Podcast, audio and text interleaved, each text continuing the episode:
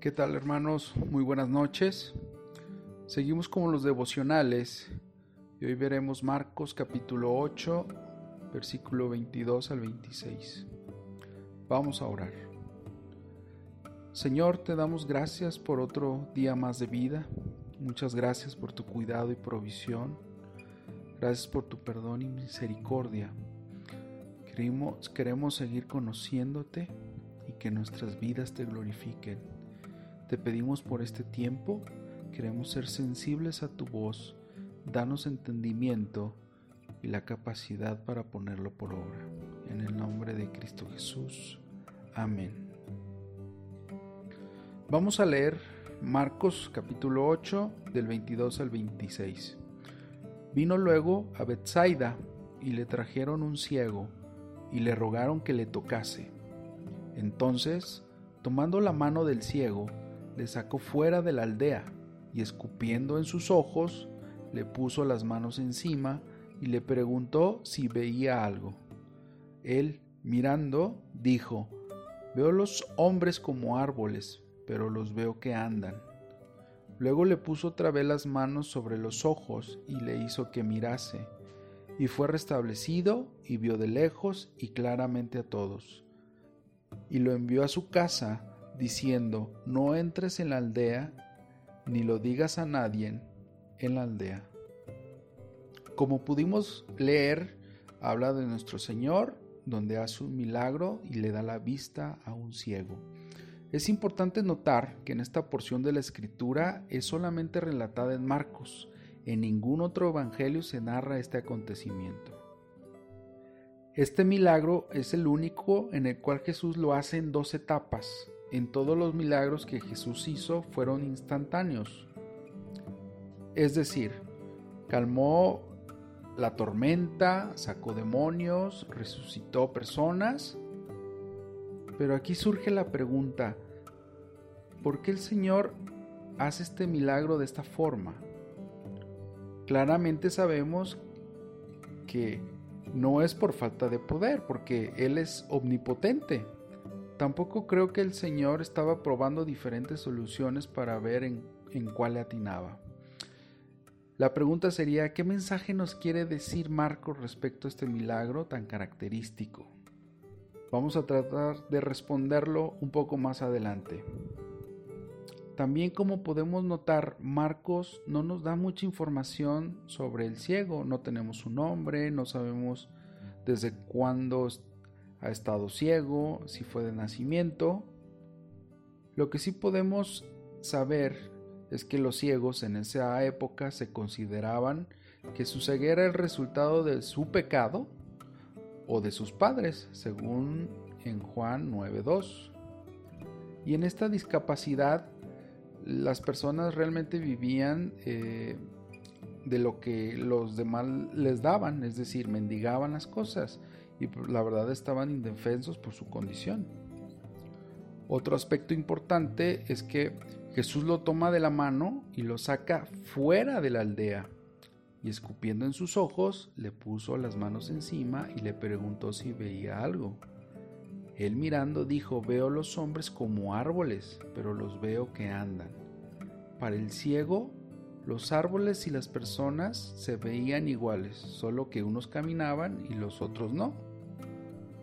En el versículo 25 continúa, luego le puso otra vez las manos sobre los ojos y le hizo que mirase, y fue restablecido y vio de lejos claramente a todos. Aquí vemos que el ciego queda totalmente curado, viendo de lejos y claramente. Después en el versículo 26 dice que lo envía a su casa diciendo, no entres en la aldea, ni lo digas a nadie en la aldea. Para poder contestar la, pregunta que tuvimos al principio, tenemos que leer los versículos anteriores para que nos puedan dar luz sobre este pasaje. En Marcos 8, del 1 al 10, nos narra donde Jesús y los discípulos, eh, había una gran multitud, no tenían que comer, eh, Jesús eh, no los quiere mandar a su casa porque pues ya llevan algunos días, tres días ahí que están con él y, no habían comido. Él les pregunta cuántos, cuántos panes tienen, ellos dijeron siete, también tenían unos pocos pececillos y este, Jesús les dio de comer, se saciaron y quedaron, sobraron siete canastas y comieron como cuatro mil personas. Después Jesús entró a una barca y se fue a la otra ribera. Y los en el, en el versículo 14 este, habla sobre los discípulos que habían olvidado traer el pan y no tenían sino un pan consigo. En el versículo 15 nuestro Señor les dice, mirad, guardaos de la levadura de los fariseos y de la levadura de Herodes. Pero ellos creían que les estaba diciendo porque no habían traído pan. Pero los versículos importantes, en el versículo 17 dice, y entendiéndolo Jesús les dijo, ¿qué discutís? ¿Por qué no tenéis pan? ¿No entendéis ni comprendéis? ¿Aún tenéis endurecido vuestro corazón? Teniendo ojos no veis y teniendo oídos no oís. Como pudimos notar, el Señor estaba diciendo cosas espirituales, mas los discípulos no, podían, no entendían, no comprendían las cosas que Jesús les decía y les decía que todavía tenían endurecido el corazón. En Mateo 16, versículo 8, tenemos el paralelo a este de Marcos y nos puede dar un poquito más de luz en el versículo 8 dice, y entendiéndolo Jesús les dijo, ¿por qué pensáis dentro de, de vosotros, hombres de poca fe, que no tenéis pan?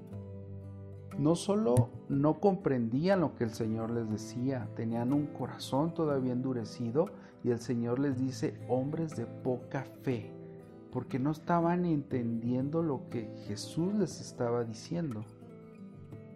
Pero en Mateo 16, 12 tenemos una situación importante que Marcos no nos da y nos dice, entonces entendieron que no les había dicho que se guardasen de la levadura del pan, sino de la doctrina de los fariseos y de los saduceos. Lo que estaba sucediendo es un paralelo del ciego y los discípulos. Es decir, este milagro actuó como una ilustración para manifestar la ceguera espiritual temporal de los discípulos.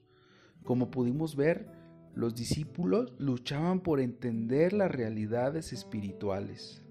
Y como lo pudimos notar en los versos anteriores, que mientras el Señor explicaba verdades espirituales, los discípulos no entendían de, manera inmediata lo que Jesús les enseñaba. Ellos veían las verdades espirituales como árboles que caminan de manera borrosa. Y como pudimos ver, la fe de los discípulos fue creciendo, tanto así que Pedro en los versículos siguientes ve claramente y él mismo declara que el Señor es el Cristo. Y así como los discípulos, el Señor quiere seguir afinando nuestra visión espiritual él quiere que sigamos comprendiendo y aplicando las verdades espirituales que están en su palabra.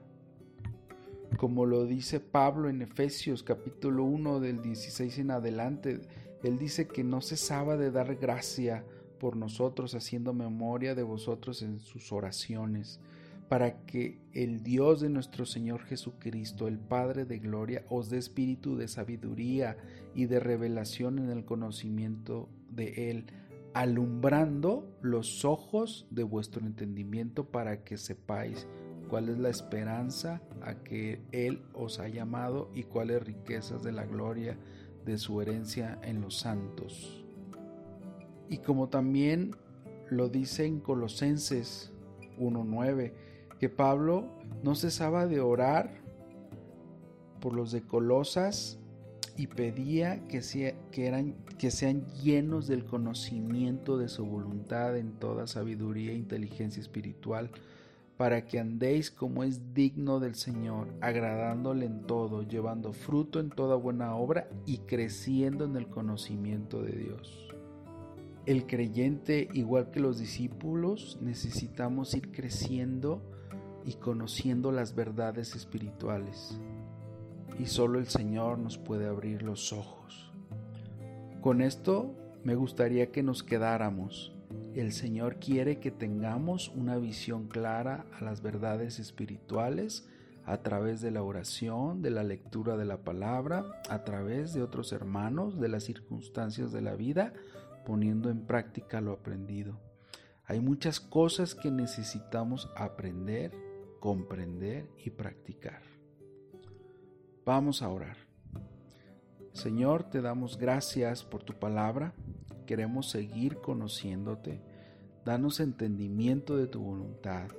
Gracias por tu salvación y misericordia. Te damos gracias porque sabemos que escuchas nuestras oraciones y porque podemos ver tu mano en nuestras vidas. Te pido por las personas que están enfermas, cuídalas, sé tú con nosotros. Te pido por las provisiones diarias de nuestro cuerpo, en el nombre de Cristo Jesús. Amén.